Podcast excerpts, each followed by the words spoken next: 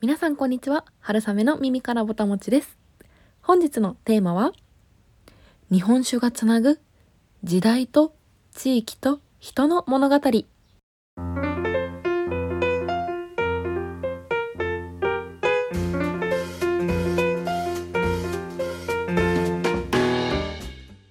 のポッドキャスト「春雨の耳からぼたもち」では食べることをこよなく愛する食いしん坊会社員である私春雨が皆さんの耳からぼたもちが落ちてくるようなそんな食にまつわる配信をしております。食の最新トレンドからおすすめのお店なぜその食がそこに存在しているのかといったストーリーなど様々お届けしていきたいと思っております。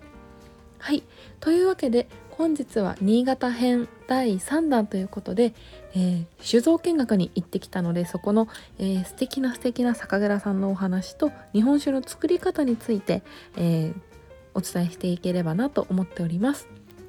で前回ですねちょっと発酵のお話を簡単に前置きとしてさせていただいたんですけれども日本酒っていうのはちょっとあの変わった発酵というか他のお酒とは違った作られ方をしていますと。で、えー、ったその酒蔵見学といったものがとってもとっても素晴らしくてですねでこの素敵なあの酒蔵をご紹介できればなといった回でございます。はい、で、まあ、どんな酒蔵さんに行ったかっていうところと、えっと、見学の内容っていうところで日本酒の作り方をお伝えできればなと思います。はい、まずですねお邪魔させていただいたところが今代司酒造さんと言います。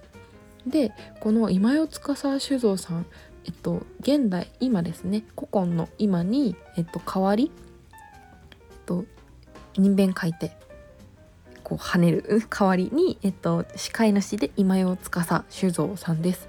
で新潟駅から一番近い、え酒造さんでなんと歩いて15分で行けるんですね。で本当に住宅街の中にあってですねこうテクテク歩いていくとこう大きなバイパスが見えてで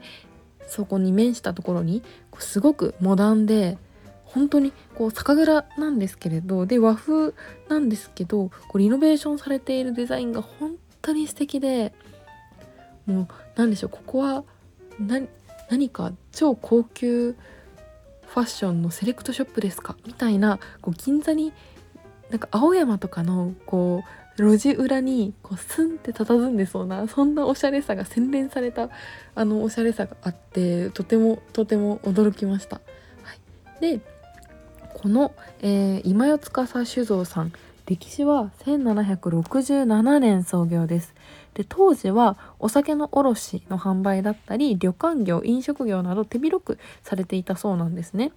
で当時新潟っていうのはあの江戸よりもなんと人口が多かったなんて言われているそうです。でなぜかというと新潟には昔北前船があの寄港していたんですね。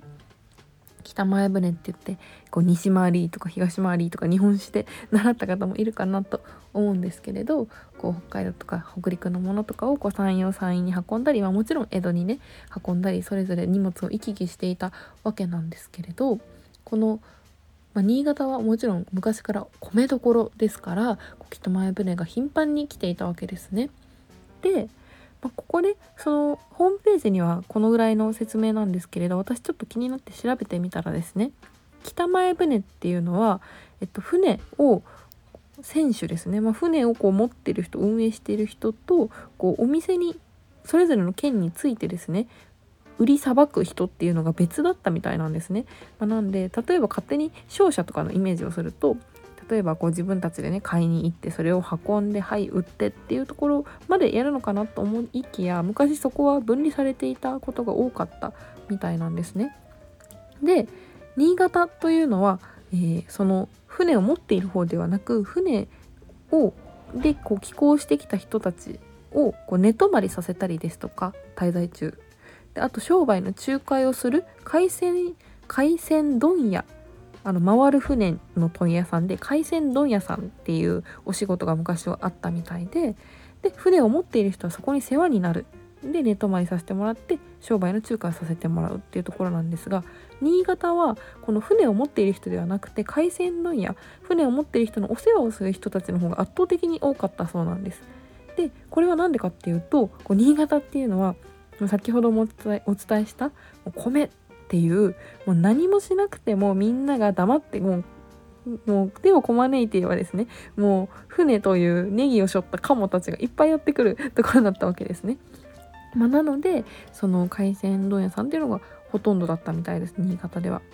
まあ、なのでここでこう手広く酒の卸旅館飲食って書かれているんですけれどおそらくこの海鮮問屋さんのお仕事をこの今八司酒造さんも昔はされていたんじゃないのかなと思います。なんですけれど、まあ、明治中期に酒造りに本格参入しましたと書いてあります。でここであのあまりこうストーリー立て図というかこうさっぱり事実だけお書きになられているんですけれども、まあ、おそらくですねこの北前船っていうのももう明治中期になってくるともうなくなってくるでどんどん鉄道だったりとか陸上輸送とかも発達していくあと船もあの普通にこの北前船としてではなくてこう発展していく中でですねこの海鮮問屋っていうビジネスだけでは生き残れないっていうところで、まあ、酒造りに本格参入されたんじゃないのかなとあの予想しております。はい、でですねこのあの今八司今八司酒造さんは昔からあの昔はなんと町の酒屋さんっていうのは仕入れたお酒っていうのをこう水を加えて薄めて売ってもよかったらしいんですね。まあ、なんですけれど、まあ、そんな中で今八司酒造さんが卸しているお酒っていうのはすごく濃いしっかりしたお酒だったんでこう買うあの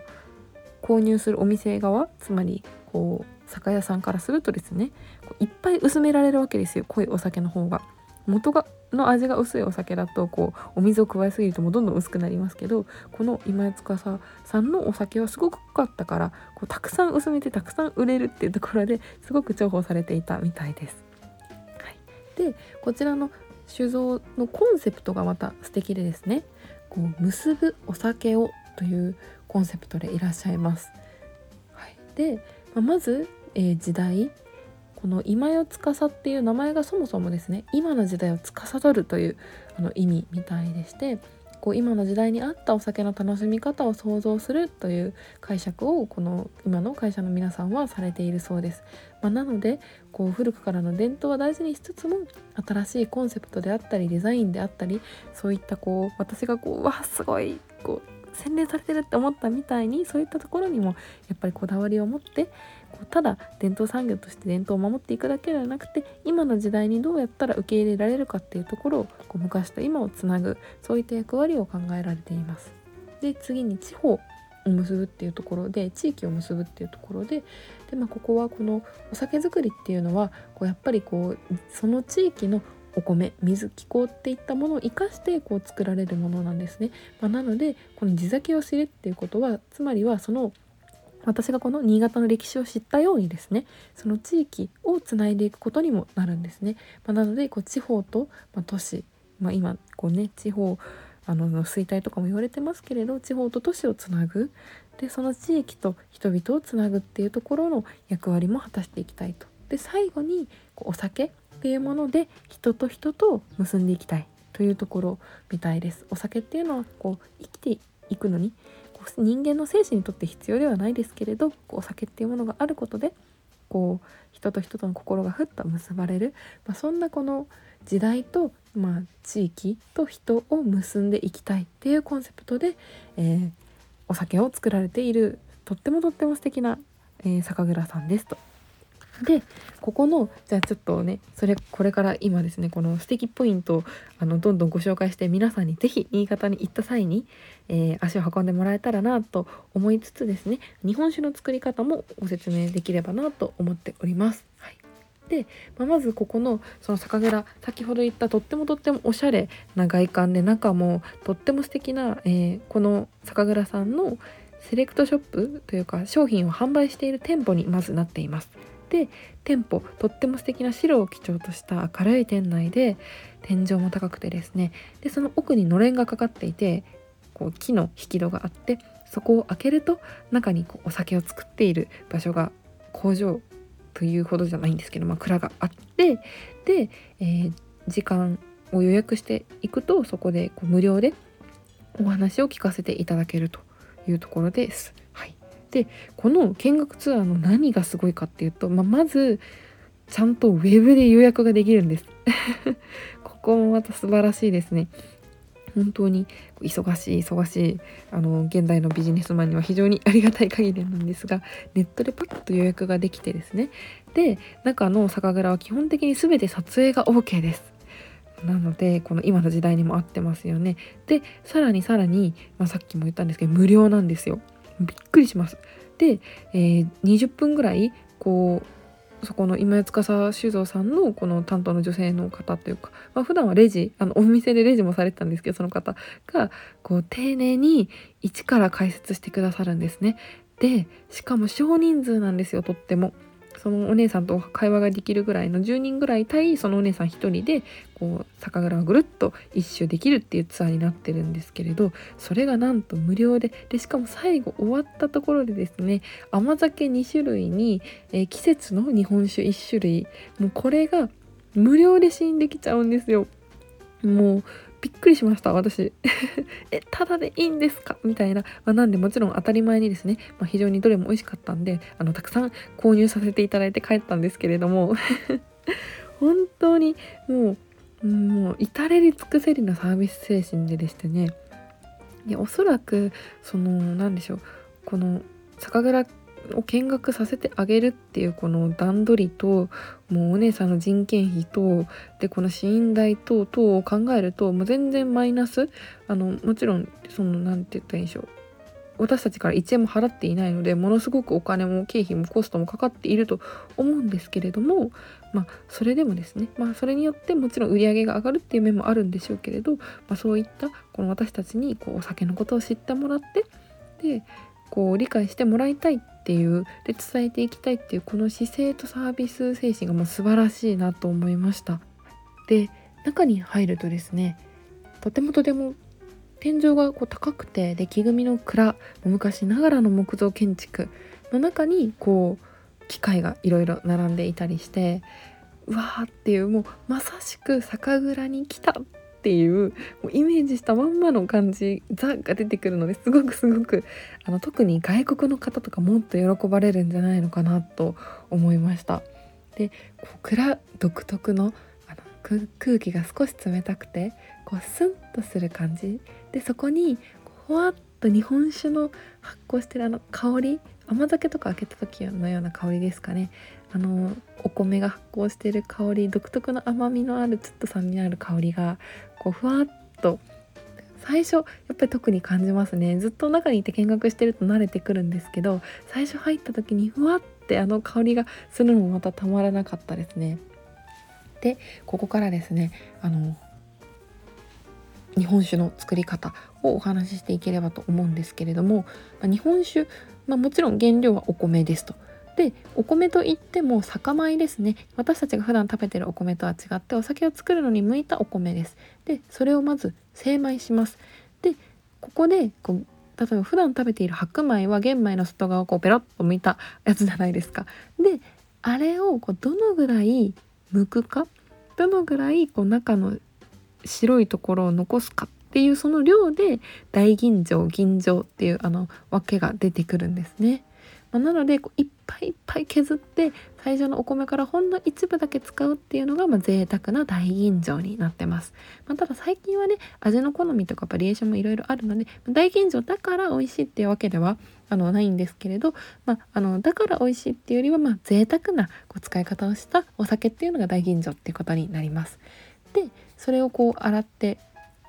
お水に浸してあの普通にお米を炊く時もお水に浸すじゃないですかお米はそれと同じで、まあ、お酒を蒸すんですけれお米を蒸すんですけれどまず先に浸水させますと。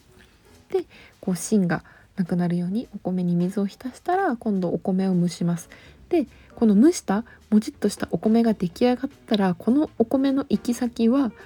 えー、前回お伝えした麹を作る用のお米とこれからお酒にしますっていうお米に分かれます。で皆さん覚えていますか？お酒っていうのは糖を酵母がアルコールに分解して生まれますよね。でお米に糖は入ってなかったんでしたよね。でそのお米に入ってるでんぷんを糖に変えるっていうのが麹酸になります。で日本酒っていうのはえっとですね平行副発酵する非常に貴重なお酒になってます平行副発酵皆さん「うんうん?」ってちょっとハテナマークが浮かんでるかもしれないんですけれどまずワインがイメージしやすいんですがワインはブドウ糖がもともとブドウに入ってるので酵母で発酵するだけ。で単発酵です。1回だけなんで単発酵。で、えー、ビールや日本酒っていうのは原料にでんぷんが入っててそれをブドウ糖であったり、まあ、麦芽糖糖分にします。でさらに、えー、アルコールにしますでこの2段階の発酵をするので副発酵ですでビールはでんぷんをこう糖化させるっていうところとさらにその糖分をアルコールにするっていうところを別々のタンク入れ物で行うんですね。なんで、まあ、炭鉱副発酵って言います。一つ一つが単あの1回ずつこう行われるのででんぷんをはい取りますはい次糖を全部アルコールしますっていう感じですね。でなんですけど日本酒は平行っていうのは一つの器の中ででんぷんが糖になるっていう動きと糖がアルコールになるっていう動きが同時に起こるんですね。なんで平行副発酵って言います。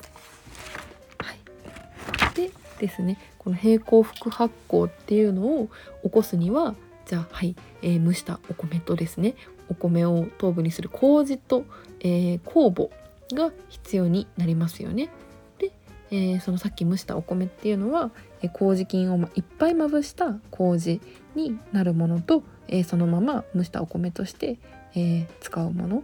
でその蒸したお米に麹が働きかけてでさらに一緒に入れた酵母が働きかけてアルコールになっていくというわけです。はい、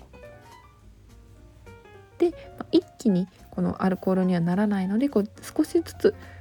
こうあのタンクに一気に全部材料を入れてしまうんじゃなくてタンクに少しずつに分けてこう3段階程度に分けて仕込むんですねお酒って実は。まあ、なのでこう他のお酒よりもとてもとても手間がかかるということがわかるかなと思います。でこの発酵したものをですね、えー、最後このもろみっていうんですけどこのもろみを絞るとこう液体が出てくるんですね。その液体をきれいにろ過して最後殺菌して瓶詰めして私たちの手元に届いているというわけです。はい、で、えー、この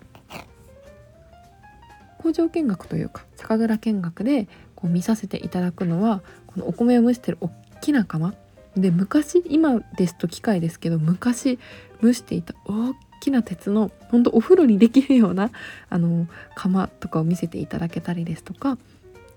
あとはこの発酵している先ほどお伝えした発酵を行っているタンク。でタンクがたくさん並んでいるんですけれども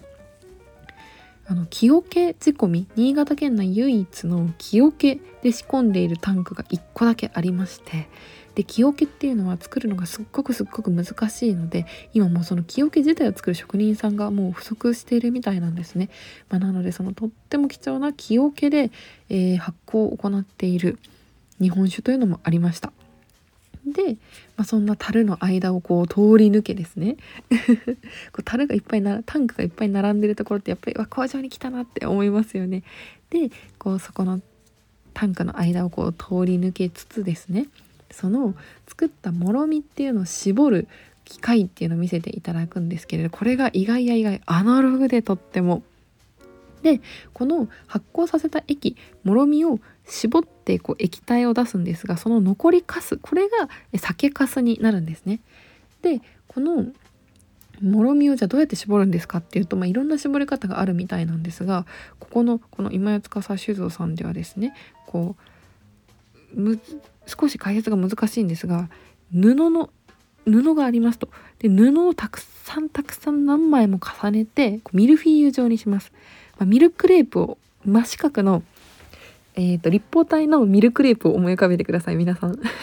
で今しましまが横向きに見えてますよね。その横ボーダーをこうの立方体をコテンと倒して縦ボーダーにしてください。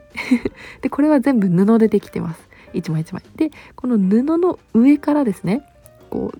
ダバーッとそのもろみをかけるんですよ。そうするとその布を伝って液体が最後下に落ちるんですよ。でギューッと横からこう圧縮この縦の棒台両サイドからギューッと圧縮する力もかけているのでこのカスっていうのがこの布に張り付いて残っていくんですね。で液体だけ下に落ち落ちていきますと。で最後このミルフィーユを1枚ずつペリッて剥がすとその布にですね酒粕がいっぱい張り付いてるんですよ、まあ、なんで剥がすところのイメージとしてはあの蜂蜜？よくあの蜂蜜のあの木の木箱からガシャって出してきてこうミツバチが作ったあの蜂蜜の塊をこう剥ぐ CM とか見たことあると思うんですけどあんな感じですね。こう板が酒粕がいっぱい張り付いた板が出来上がってます。でこれをこれもまた手作業で剥がすらしいんですけれどでその酒粕っていうのもいろいろここの今津司市場さんではお菓子とかにも使われていたんですけれどそんな感じで思ったよりアナログなんだなと思いました。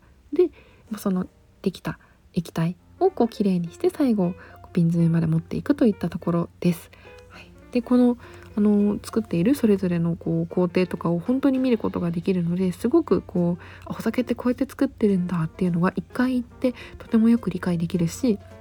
やっぱりこういくつになっても工場見学って楽しいものだなと思いました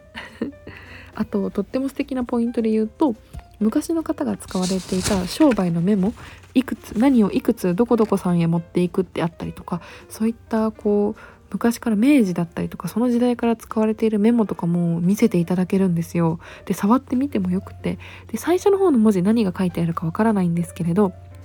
途中だんだんこう明治昭和になってくるとチョコレートとか出てくるんですよね。であ昔の方もこの時代の方もこうチョコレートとか食べて頑張らお仕事頑張られていたんだなとかなんかそういうことをあの思うあのシーンとかもあってそこがまたすごく素敵でしたね。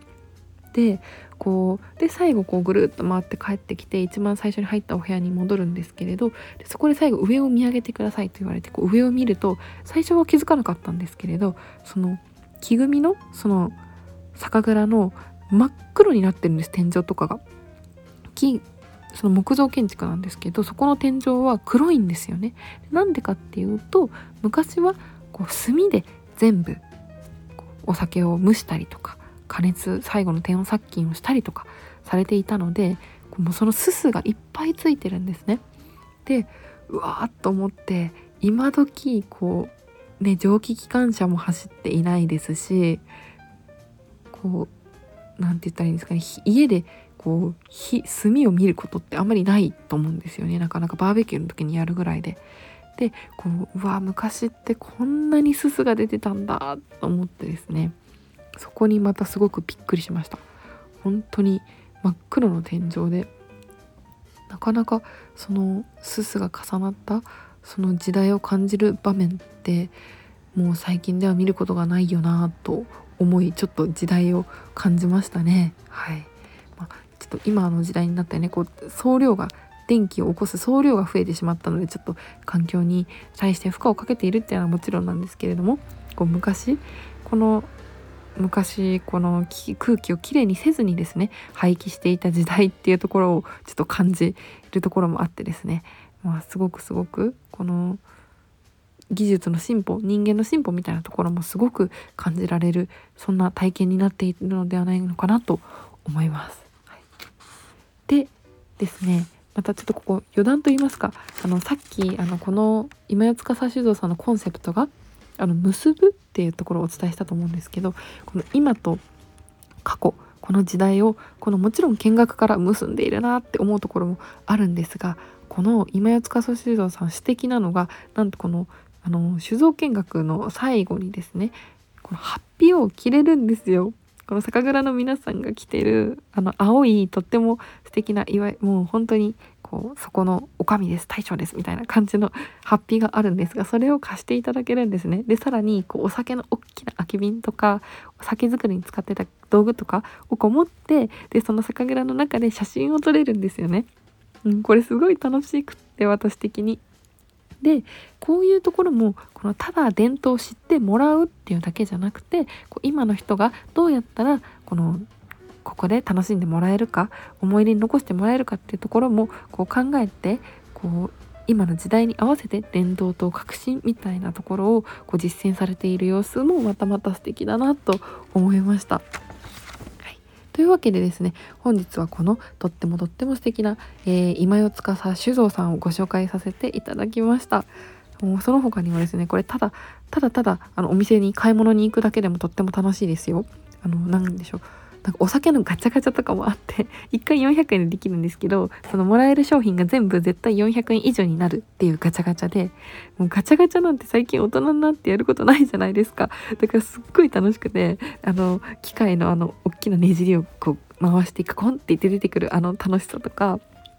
あとはその死因も今回ちょっとあの夜にお酒を飲む別件もあったのでやめておいたんですけれども1,000円支払うとプレミアムでもう全種類飲み放題になってしまうのでちょっともし後の予定がなかったら私絶対飲んでた飲んでたと思うんですがもうタダで飲ませてくれる上にたった1,000円であの素晴らしいお酒が全部好きなだけ試飲できるなんていうとってもとっても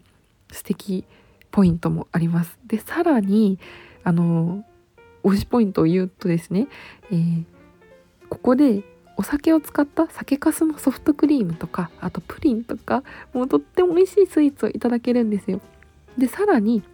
そのスイーツをなんとこの酒蔵の横にあるこの酒蔵をこう創業された方の古民家昔ながらのお家があるんですねとっても素敵な建築で昭和の時代にタイムスリップみたいなでそこのお座敷にあの無料でというか上がらせていただいてそこで素敵なスイーツをいただけるっていうもうもう至れり尽くせり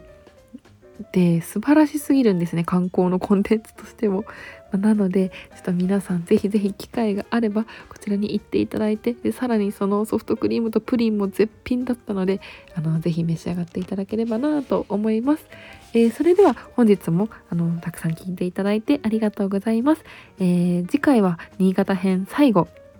えー、新潟県今度は村上市に移りまして、え伝統の千年酒のご紹介をできればなと思っております。えー、それでは、えー、またまた次回もお聴きいただけますと幸いです。えー、春雨の耳からぼたもち、また次回もどうぞお楽しみに。ごちそうさまでした。